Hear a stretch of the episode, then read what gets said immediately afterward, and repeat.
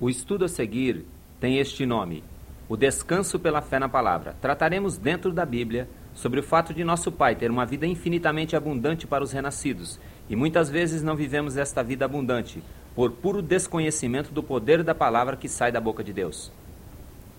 Por que o chamado povo de Deus não vive uma vida abundante? Porque nós que nos declaramos cristãos, vivemos uma vida de subproduto, uma vida subalterna, uma vida inferior, uma vida de reclamações, murmurações. Por quê? Deve haver algumas razões, ou devem haver algumas razões ligadas a este fato. E estamos procurando olhar sobre três palavras com, com a letra C: conhecimento, confiança e confissão. Nós não conhecemos esta vida abundante e não podemos confiar no que não conhecemos. E também não podemos confessar o que não confiamos e até o que não conhecemos, né? Pode até ser que confessando nós passemos a confiar, mas porque não conhecemos, não confessamos. E aí a gente acaba vivendo uma vida cheia de altos e baixos. Entretanto, Deus tem, tem um propósito para nós, o seu povo para vivermos uma outra qualidade de vida, um outro nível de vida. Não este rasteiro. Nós vimos já nos estudos anteriores que Deus disse: O meu povo está sendo destruído porque lhe falta o conhecimento. E porque tu, sacerdote, rejeitaste o conhecimento, também eu te rejeitei a ti, para que não sejas sacerdote diante do meu povo. E ainda diz: os teus filhos é que vão sofrer todas estas consequências. O que realmente nós precisamos fazer é ter um conhecimento adequado dos princípios de Deus, para poder crer com consciência crer inteligentemente, crer com maturidade e com equilíbrio e com descanso. Nós sofremos de muitos reveses porque desconhecemos as manifestações da graça de Deus e do poder de Deus. Estou vendo Jesus sempre mostrando aos seus discípulos que o problema deles redundava no desconhecimento. Mas agora nós passamos já alguns dias tratando do problema do conhecimento, agora precisamos parar um pouquinho na questão da confiança, do crer, crer confiantemente. Existe um, um problema básico entre crer e acreditar. Porque há muita gente que acredita, mas não crê. Ainda essa semana nós tivemos oportunidade de, falando numa residência aqui, tratar ligeiramente desse aspecto que há, há, um, há uma tendência normal na pessoa a acreditar. Quer dizer, saber que a coisa existe, saber que tem poder, que pode acontecer, mas não crer. Não há, não há descanso. No Evangelho de João, no capítulo 6, no versículo 30, nós encontramos ali uma solicitação dos judeus para que aconteçam fenômenos a fim de que eles acreditem, não creiam, porque isso aí não é fé, isso aí é acreditar. Disseram-lhe, pois, que sinal, pois, fazes tu para que o vejamos e creiamos em ti que operas tu? É uma pergunta que eles estavam fazendo: qual é o sinal que tu fazes para que vejamos e creiamos? Nós sabemos que todas as coisas que partem da evidência não não se constituem em fé. O que é visto não é fé. A fé não tem como fundamento o fenômeno. O fenômeno é aquilo que você constata. Quando Tomé solicitou para fundamento de sua fé o colocar o dedo nos buracos dos cravos e da lança, Jesus apareceu para Tomé e, e disse: Pode vir, já que o seu problema é este, pode vir. E Tomé tomou-se de uma atitude de admiração e disse: Senhor meu e Deus meu, e Jesus fez uma repreensão que eu considero das mais sérias, porque tu me vistes, crestes. E se ele disse: Bem-aventurados são os que não viram e creram, o que significa que o que precisa ver para crer é mal-aventurado. Se uma pessoa precisa de uma evidência factual para poder determinar a sua fé, esta pessoa está em palpos de aranha. Ela está envolvida com uma, uma coisa terrível. Para mim, este é um dos problemas dessas religiões misteriosas e das religiões emocionais do século XX, que ficam trabalhando em cima de milagres e de atitudes que a gente constate e de testemunhos de curas e não de fé na palavra de Deus.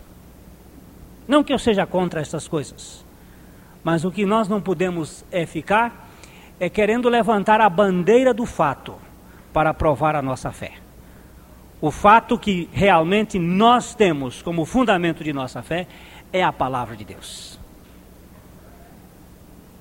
Aqui é que nós precisamos chegar. Deus falou. Amém. Deus nunca teve outro elemento para trabalhar neste mundo a não ser a sua palavra. Como é que ele criou o mundo? Pela palavra. Como é que ele sustenta o mundo? Pela palavra. Como é que ele regenera o, homem? Pela palavra. Como é que ele santifica o homem? Pela palavra. O que, que Deus tem além da palavra? Nada para fazer.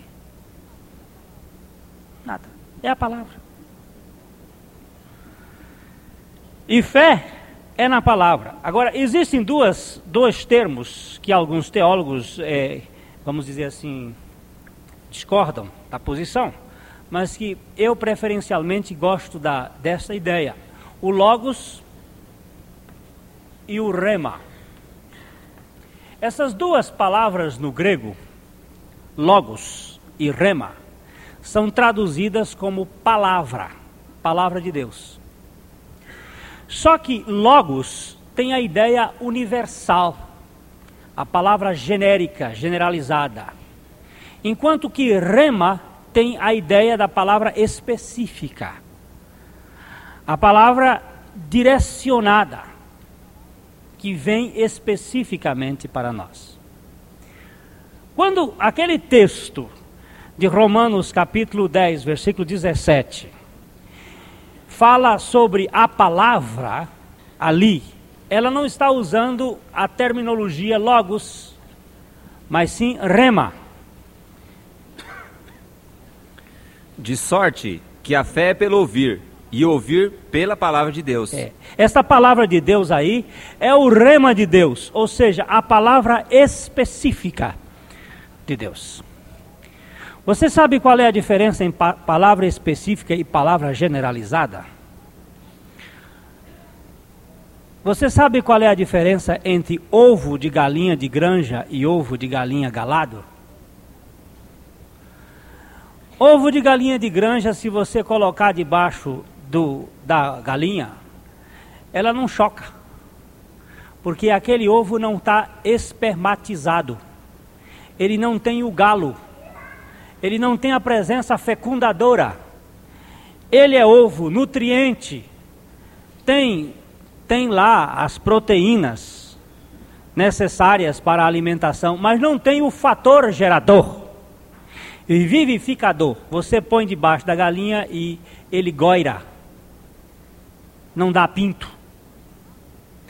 Agora o ovo da galinha galado, ele tem ele tem o esperma, ele tem a vida. Ele tem a semente.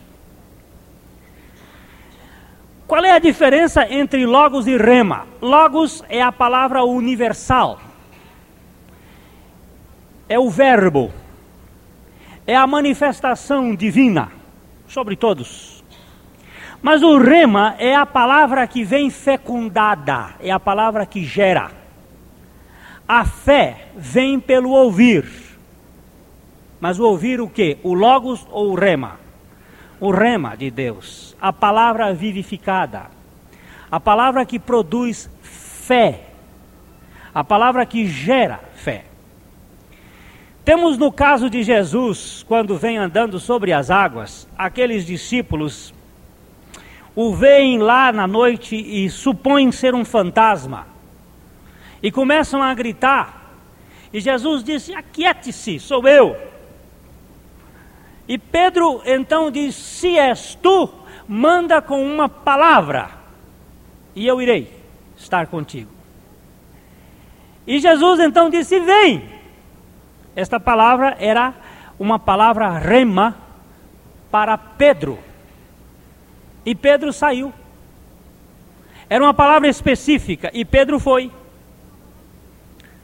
E quando ele foi andando, tudo bem. De repente ele tirou os olhos da, da palavra e foi olhar as circunstâncias, foi olhar o ambiente, foi olhar a coisa que estava envolvendo a sua vida e afundou. E o Senhor teve que ir lá sustentá-lo pela sua palavra e pela sua mão. Mas esta palavra não poderia ser usada por João, não poderia ser usada por Tiago, porque ela era específica para Pedro. Foi Pedro quem solicitou uma palavra e foi Jesus que deu a palavra a ele. Isto chama-se rema. Qualquer pessoa que quisesse andar ali em cima da água ia afundar. Porque não era uma palavra específica a pessoa. E Deus trata pessoalmente e individualmente com cada um de nós, respeitando o fenômeno fé. O fenômeno crer na palavra envia uma palavra para eu pendurar o meu anzol, para poder pescar agora com esta verdade. Eu sou, sou muito solícito a olhar Jesus dizendo: Se vós estiverdes em mim e as minhas palavras estiverem em vós, agora você, você encontrou a minha palavra, você encontrou o fundamento da fé. Esta palavra é a palavra rema a palavra que produz uma fé sólida, uma fé capaz de você crer.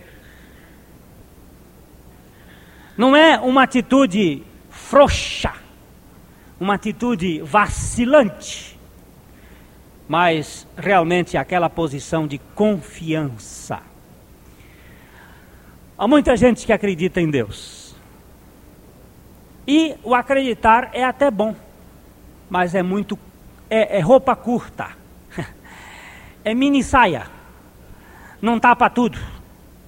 E gera até muitos conflitos. Tem que ter uma roupa mais comprida. O crer é, uma, é uma, um fato maior. A Bíblia chega até a dizer o seguinte, no aspecto do acreditar: que os homens são inexcusáveis. Sabe o que significa a palavra inexcusáveis? Que não tem desculpa quando olhando a criação de Deus e vendo o seu eterno poder e a sua divindade por trás da criação, porque só não vê quem não quer ver. É aquela velha, aquele velho ditado do povo que, que o pior cego é aquele que não quer ver. Ninguém pode, olhando para a natureza, deixar de admitir que existe exista um criador. Só a estupidez humana E a Bíblia diz que é o nécio quem diz isto, é o louco, é o, é o, o, o imbecil que chega a essa atitude de dizer: não há Deus. Porque diante da criação, ela pressupõe um Criador. Existe por trás da criação a ideia de um Criador, como existe por trás daquele quadro ali a ideia de um pintor. Quando nós olhamos aquele quadro, não podemos admitir que ali esteja uma obra casual. Ali está o dedo da dona Cristal, Enete. A obra do pintor fala do pintor, como a obra da criação fala de Deus. Todas as pessoas têm a, oportunidade, a possibilidade de acreditar. Mas o acreditar só não basta. Precisamos crer, porque crer é confiar. E a confiança só pode existir no conhecimento. Você só pode confiar numa pessoa depois que você conhece essa pessoa. Você não, se você é dos tais, como a lei dos direitos humanos afirma que todo mundo é honesto até que me prove o contrário, você está perdido. Por isso que o mundo está confuso. Porque é o contrário. A Bíblia diz que todo mundo é desonesto até que me prove o contrário. A desonestidade é fundamental no homem. O homem é, é pulha por natureza. É crápula por natureza tem uma natureza ímpia e perversa. E não é por isso que a Bíblia diz: maldito é o homem que confia no homem. Não é só no outro, não, é em si mesmo. Agora, até que me prove o contrário, e esse me prove o contrário, até que, que chegue a uma experiência real com Cristo, para que Cristo seja a sua vida, aí eu vou ver. Não vou confiar em você, vou confiar em Cristo em você. Mas o ponto que nós precisamos chegar aqui é que existe uma fé, confiança, uma fé que se descansa em Deus. E nós encontramos esta fé baseada na palavra de Deus. E em João capítulo 4, versículo 50, os samaritanos, que traziam inicialmente uma fé eu vou dizer de segunda mão, porque eles vinham acreditando no que a mulher samaritana havia dito. Chegaram para Jesus depois com uma fé de primeira mão. Disse-lhes Jesus: Vai, o teu filho vive. E o homem creu na palavra que Jesus lhe disse, e foi-se. Eu, então, eu disse João 4,50, é. mas não era esse o texto. O que eu queria era João 4, 41 e 42. E muitos mais creram nele por causa da sua palavra. E diziam à mulher: Já não é pelo teu dito que nós cremos, porque nós mesmos o temos ouvido e sabemos que este é verdadeiramente o Cristo, o Salvador do mundo. Eu agora encontrei lugar para crer. Eu encontrei a palavra dele e pela palavra dele nós não, não vamos mais pelo que vocês dizem. Oh, graças a Deus. Quem foi que disse isso para você? Foi o pastor, então tenha cuidado. Quem foi que disse isso para você? Foi Deus na sua palavra. Agora você tem lugar para apoiar. Mesmo que o pregador seja um pregador muito bom, como foi a mulher samaritana, porque ela teve uma experiência, correu lá, pregou. Os homens creram na palavra dela, mas não é suficiente temos que ter a palavra de Cristo para poder apoiar a nossa fé.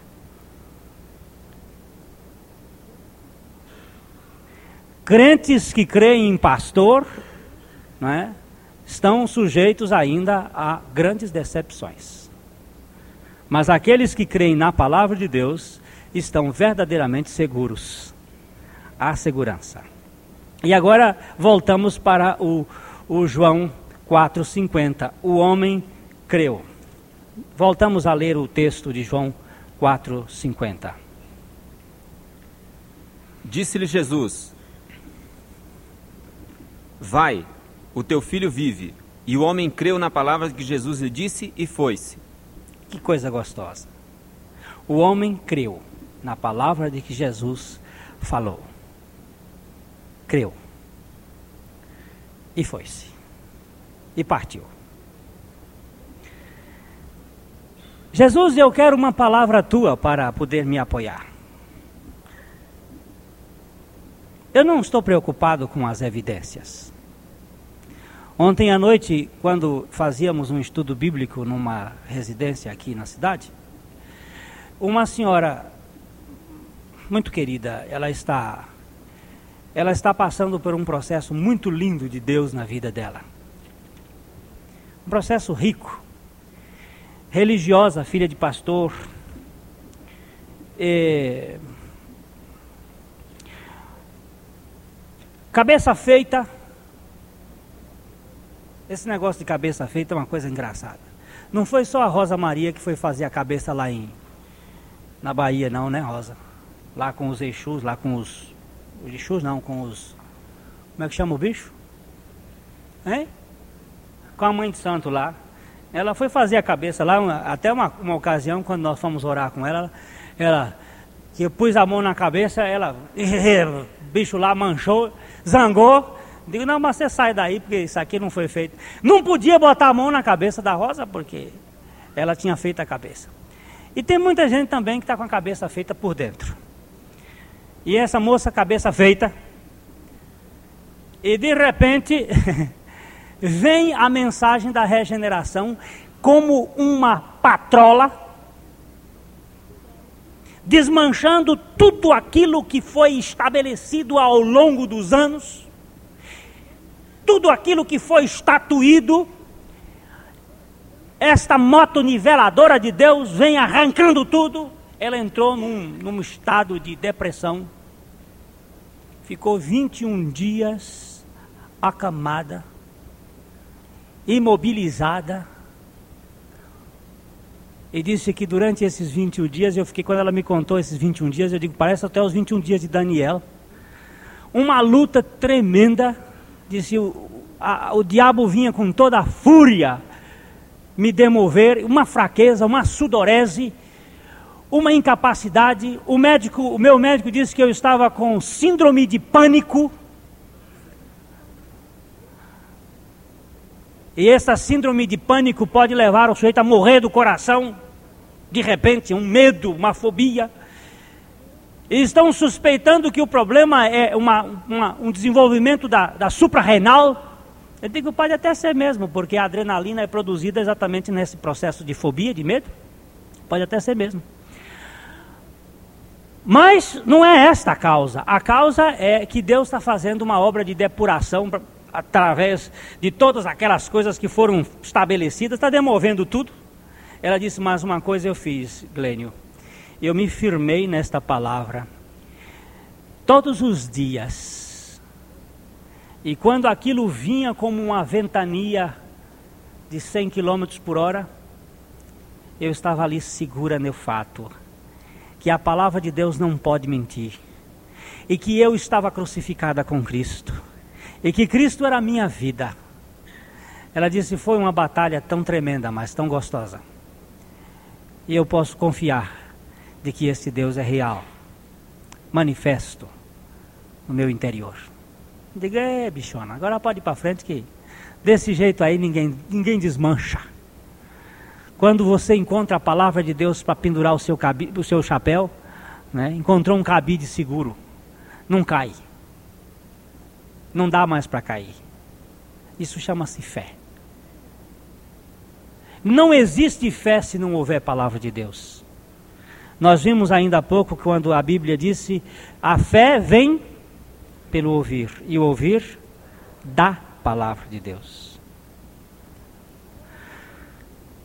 Agora eu gostaria que nós pudéssemos andar eh, em três palavrinhas rápidas. A primeira delas é que fé e receber têm a mesma, a mesma origem.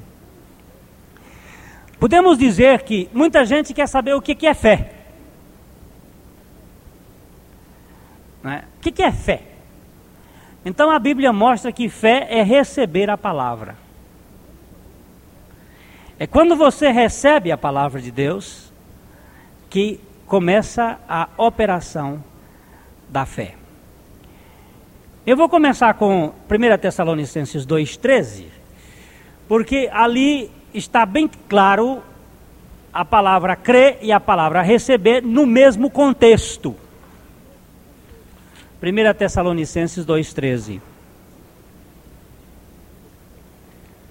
Pelo que também damos sem, sem cessar graças a Deus, pois havendo recebido de nós a palavra da pregação de Deus, a recebesse não como palavra de homens, mas segundo é na verdade, como palavra de Deus, a qual também opera em vós os que crestes. Palavra recebida é palavra crida.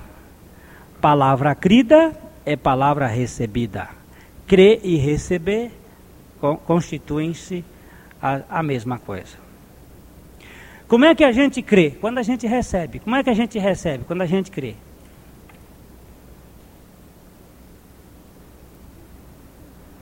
Nós entendemos que o verbo receber aí está colocado dentro do mesmo contexto. Recepcionar a palavra de Deus, acolhê-la.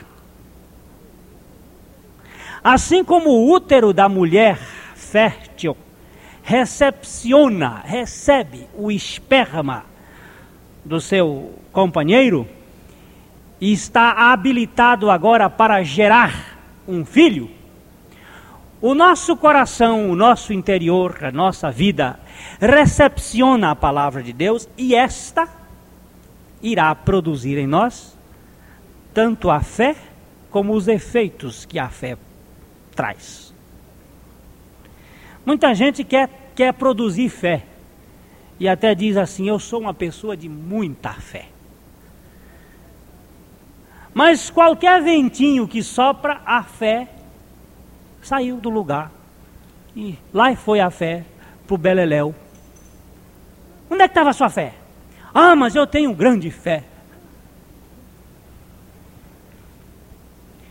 Eu me recordo de uma pessoa que o filho sofreu um acidente muito grave, estava na UTI e pediram-me fazer uma visita, uma pessoa da, de igreja, não de nossa comunidade, mas de igreja. E fomos fazer a visita à pessoa. E chegamos lá, né, estivemos com, com a senhora, ela muito agoniada, muito ansiosa. Digo, bem, antes de qualquer conversa aqui, nós precisamos encontrar um lugar para pendurar a fé dessa mulher. Senão ela vai ficar aqui desesperada o tempo todo. Aí pegamos alguns textos bíblicos e lançamos os textos. Ela começou a se desanuviar. Aquela, aquela, aquele peso foi sumindo. E então ela foi ali para pendurar a sua fé. Diga, a senhora encontrou lugar para encostar a sua fé agora? Se encontrei. Apoia? Apoio. Tá bom? Tá. Então, depois de conversarmos um pouco, vamos orar agora, porque a oração é a confirmação do estado da fé. Porque tudo que não é de fé é pecado, orar sem fé também é pecado. Então vamos orar aqui. Aí fomos, oramos e agradecemos a Deus pela cura do filho. A senhora é capaz de crer nisso? Ela disse: Não tenho dúvida. Perfeitamente. Terminou a conversa, ela olhou para mim assim, disse: O senhor quer café? Disse: Quero. Então ela foi lá, pediu a, a, a moça para fazer um café, voltou, sentou-se. E quando nós estávamos esperando o café, ela virou e disse: E agora o que é que nós vamos fazer, reverenda? Eu olhei bem para ela. Digo: O que, que a senhora me perguntou? O que é que nós vamos fazer agora? Eu digo: A senhora entendeu aonde a sua fé devia estar pendurada? Onde é que ela devia estar apoiada? É na palavra de Deus, mas nós temos que fazer alguma coisa. Eu digo, o que a senhora pode fazer? A senhora não creu coisa nenhuma, o seu coração está agitado. Enquanto o seu coração estiver agitado, isso não demonstra fé. O homem creu na palavra de Jesus sem nenhuma evidência e partiu, mas só que ele não partiu no mesmo dia. Como é que o senhor sabe que ele não partiu no mesmo dia? Porque da cidade de Cafarnaum para a cidade de Caná dista 27 quilômetros. Se ele tivesse voltado no mesmo dia, tinha chegado no mesmo dia lá e ele só chegou no outro dia. E quando ele chegou lá, já os, os servos dele vinham atrás dele. O homem está demorando. O rapaz já está curado lá desde ontem, a uma hora da tarde, que era a hora sétima. O rapaz está lá curado e o homem não volta. Mas quem crê faz o quê? Descansa. Quem crê descansa. Nem mais toca no assunto.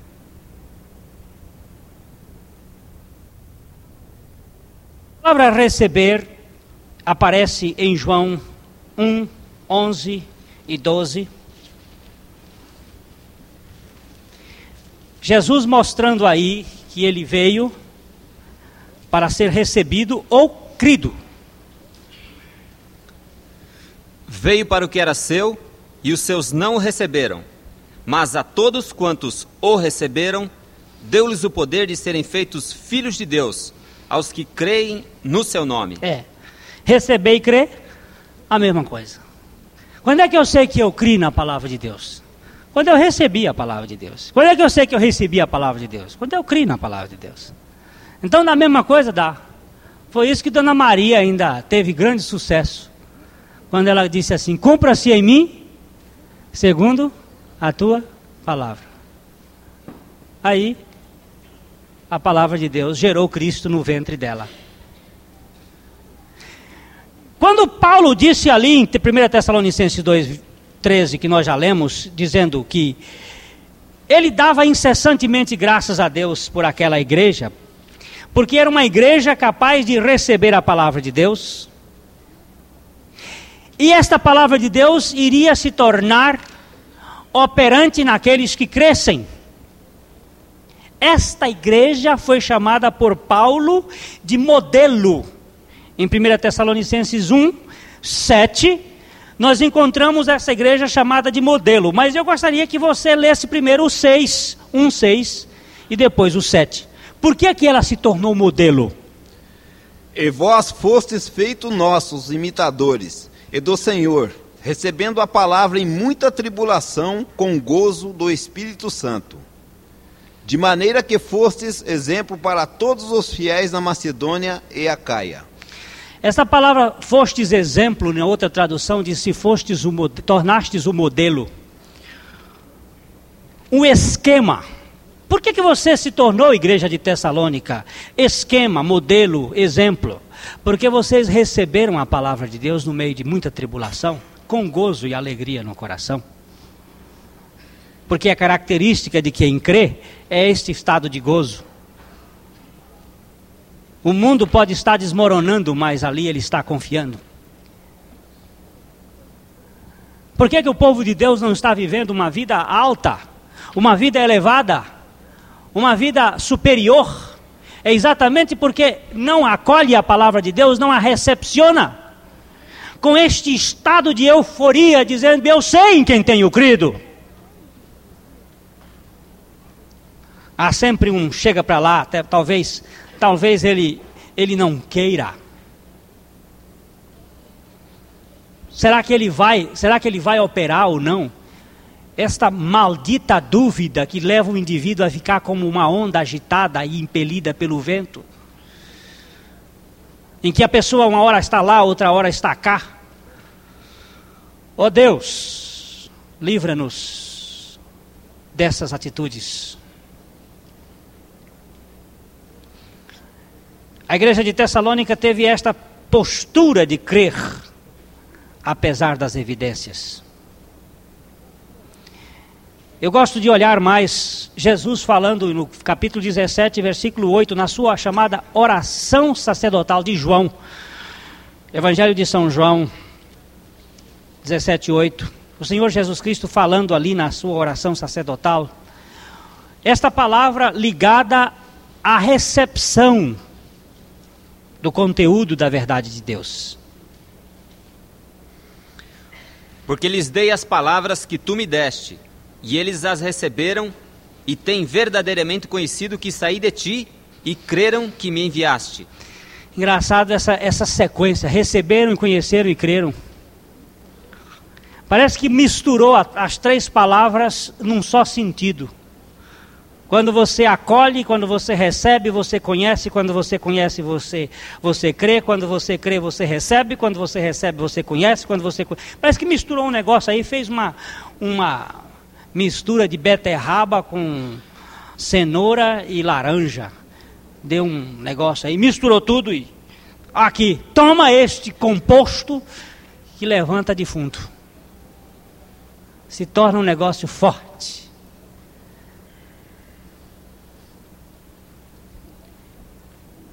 Qual é a crise da igreja? Crise da palavra de Deus, de crer, de conhecer, crer e confessar a palavra de Deus.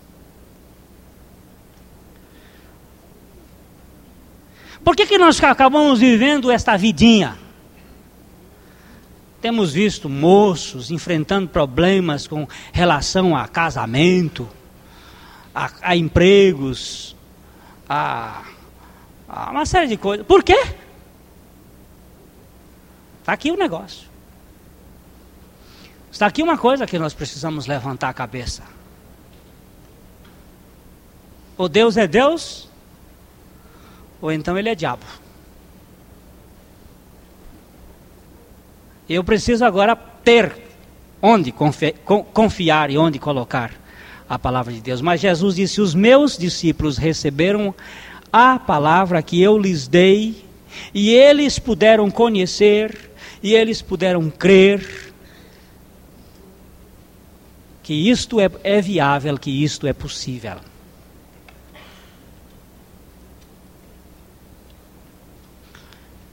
Hum. Atos 8,14.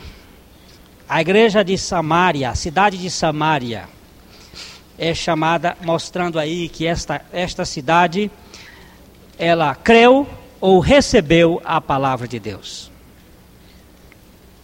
Os apóstolos, pois que estavam em Jerusalém, ouvindo que Samaria recebera a palavra de Deus, enviaram para lá Pedro e João. É, vamos ver se eles, eles receberam a palavra de Deus. Ou eles creram na palavra de Deus.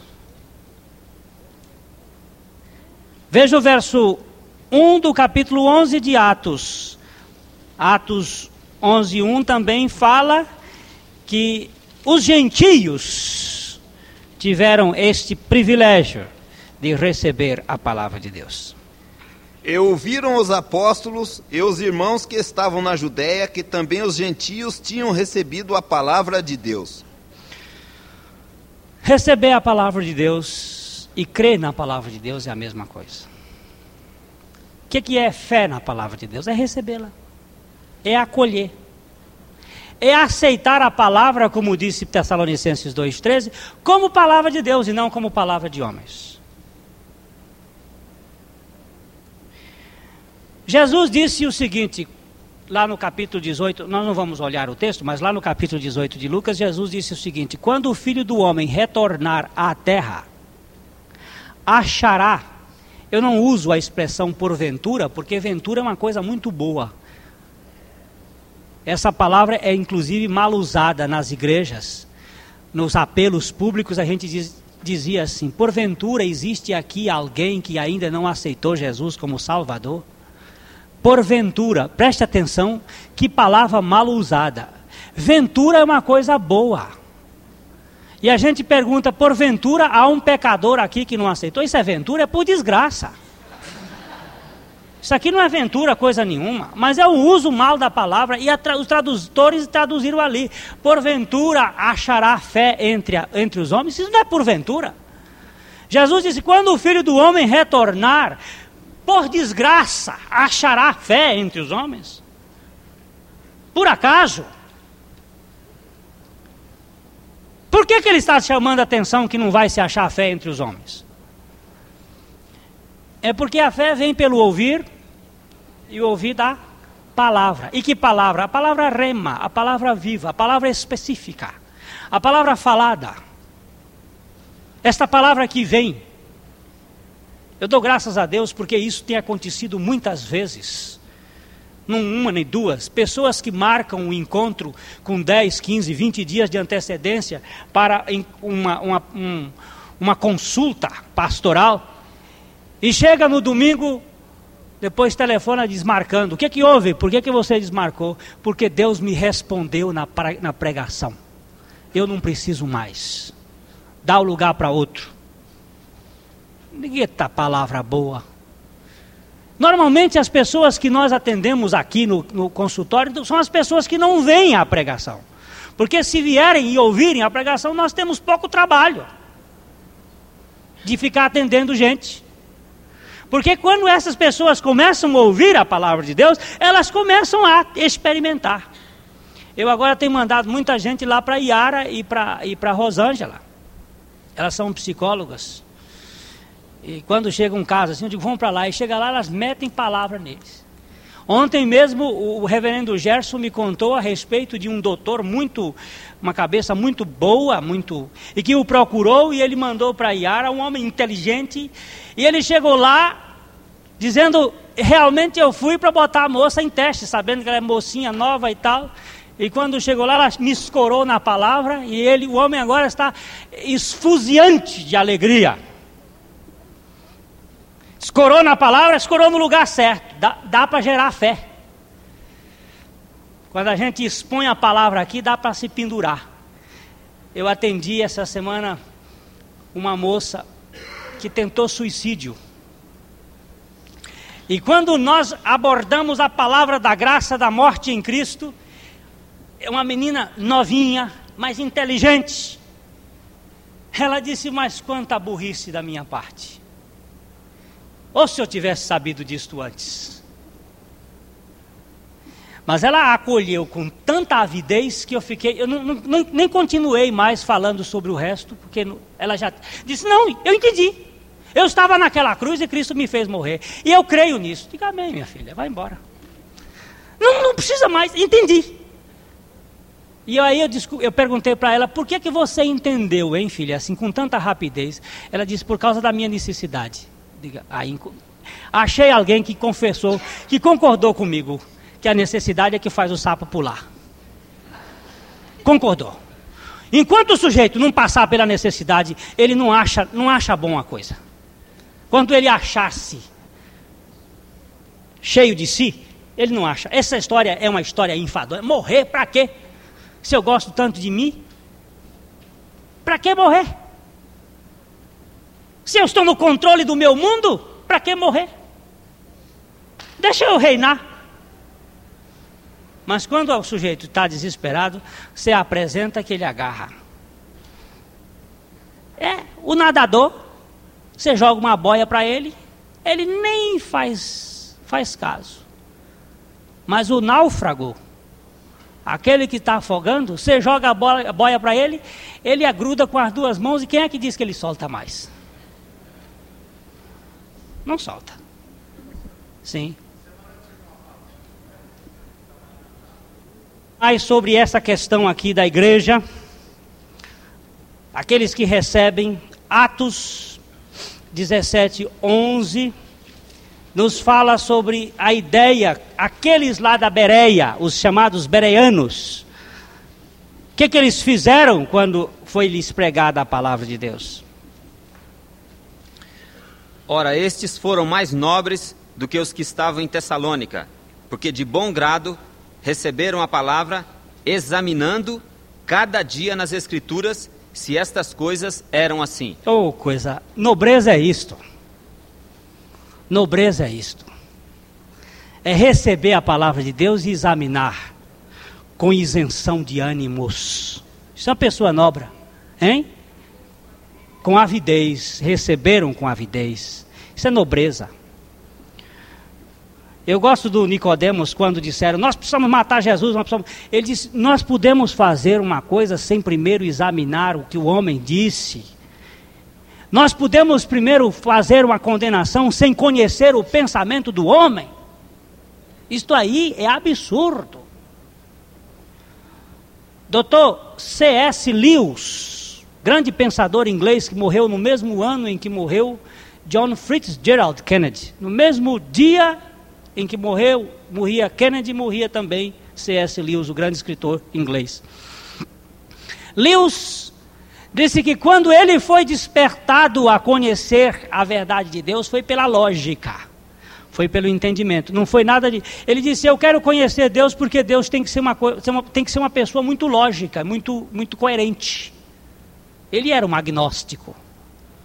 E aí foi, partiu para a Bíblia. Suspendeu todos os seus preconceitos. Assim como Pirron trouxe todos os preconceitos para não crer, porque Pirron fez isso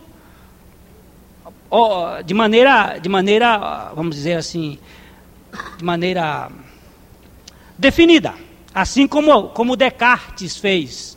A dúvida metódica descartiana é uma dúvida operacionalizada. Eu quero descrer. Assim também você pode suspender a sua, a sua capacidade de dúvida para crer, dizendo eu quero crer. Eu quero crer. Jesus sempre olhou e com muita simpatia essa expressão eu quero. Quando aquele homem disse para Jesus: Se tu queres, tu podes. Jesus, como quem disse: Eu quero, agora quero saber se tu queres crer. Tudo é possível ao que crer. Eu, da minha parte, está sempre querendo. Aliás, a dona Duartina costuma citar um texto bíblico que ela gosta muito de dizer que na, nas suas promessas sempre há o sim e nunca o não. E em todas as promessas de Deus eu posso chegar lá dizendo sim, amém. Posso levar para casa? Pode. Você tem sempre o meu sim. A vontade de Deus está estabelecida dentro deste plano.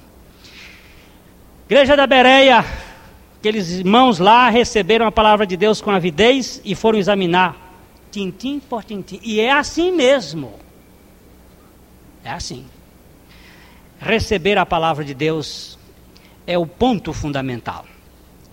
Agora, eu vou deixar um pouquinho assim rápido, porque o nosso tempo já está se esgotando. Mas uma outra palavra ligada a crer, crer é esperar na palavra. Aliás, o termo crer e o termo esperar estão muito ligados também, não só receber, como esperar. Veja que em Hebreus 11:1, aquele texto que nós já sabemos de cor, mas que vale a pena ser lido, Hebreus 11:1, que mostra é, o fato de que crer e esperar estão muito ligados. Ora, a fé é o firme fundamento das coisas que se esperam e a prova das coisas que não se veem. É, uma definição de fé aí é que ela é, é firme fundamento do que você espera e convicção ou prova do que você não vê. Fé é isto. Esta fé é chamada na Bíblia de escudo. E esse escudo é mostrado na Bíblia como aquele que apaga todos os dardos inflamados do maligno. Dardos são aquelas flechas lançadas pelos arqueiros que na ponta vem fogo, dardos inflamados, com fogo para pegar fogo na palhoça, para pegar fogo na pessoa. Mas o escudo da fé apaga quantos dardos? Todos os dardos inflamados do maligno. Com ela você levanta e todas as setas incendiárias do diabo ficam reduzidas a nada. Mas esta fé está apoiada na palavra de Deus. E ela tem como fundamento esperar. Esperar. No Salmo 119, versículo 74, nós vemos a ideia de esperar na palavra como o fundamento da fé. Os que te temem alegraram-se quando me viram, porque tenho esperado tua palavra. É, tenho esperado. Esperado a tua palavra. Outra tradução diz esperado na tua palavra. O temor aí é no sentido de confiança. Os que em ti confiam eles têm esperado na tua palavra. O Salmo 119 ainda, alguém pode ver o versículo 147. O 147. Preveni a alva da manhã e clamei, Esperei na tua palavra. Esperei na tua palavra. O 114. O 114 do Salmo 119. Tu és o meu refúgio e o meu escudo. Espero na tua palavra. Na tua palavra. O 81 é outra, outra verdade que é repetida. Desfaleceu a minha alma, esperando por tua salvação, mas confiei na tua palavra. Oh, coisa boa. Esperei confiante, mesmo que a alma se desvanecesse, mas eu esperava. Eu gosto do velho Abraão. Hein? 116. 116. Sustenta-me conforme a tua palavra, para que viva, e não me deixe envergonhado na minha esperança. Ele não deixa envergonhado na esperança. Ele nos sustenta. Agora, Abraão, no capítulo 4 de Romanos, versículo 18, nós vemos ali a, a verdade desta esperança se manifestando. O qual em esperança creu contra a esperança que seria feito pai de muitas nações, conforme o que lhe fora dito: assim será a tua descendência. Creu contra a esperança. Quem sabe nadar, sempre procura nadar a favor da correnteza. Porque o melhor é você aproveitar a força da água lhe levando para o outro lado. Então a gente vai atravessar um rio aqui, vai lá para cima e deixa ele carregar a água, você atravessa aqui. Porque nadar contra a correnteza é duro. E principalmente quando o rio é de rebuliço. Ele vem de rebolo, aí o negócio é duro. E Abraão teve essa presunção de nadar contra a correnteza, esperar contra a esperança. A presunção foi esta. Quando Deus apareceu a Abraão aos 99 anos, que ele já estava completamente destituído de qualquer potência sexual, e Deus diz para ele: Você vai ser pai? Ele foi esperar em Deus. Isso é muita ousadia. Isso é muita, é muita determinação. Crer no impossível. Mas é aí que é fé, meu caro.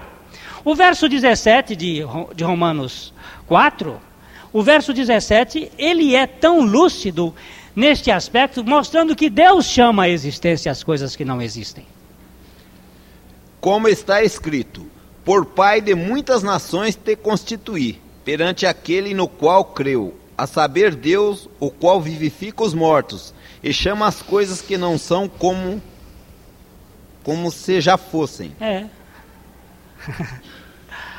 Ele chama a existência as coisas que não existem. Dá para crer nisso? Pois é aí que você vai mostrar que tem fé. Domingo que vem nós vamos andar mais. Temos muita coisa mais para ver em termos de fé. E este é um grande problema que percebemos.